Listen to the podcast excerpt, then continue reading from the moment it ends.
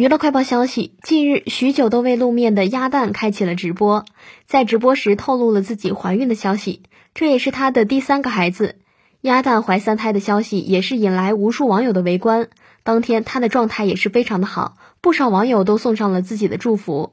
不仅如此，丫蛋还在直播时说道自己还有二十多天的预产期。可是，令人意想不到的意外发生了，她感染了新冠。在直播的时候，便能明显的听出她的声音有些许的沙哑。鼻腔音也是很重的，好在肚子里的宝宝没有什么大问题，就静等预产期的到来了。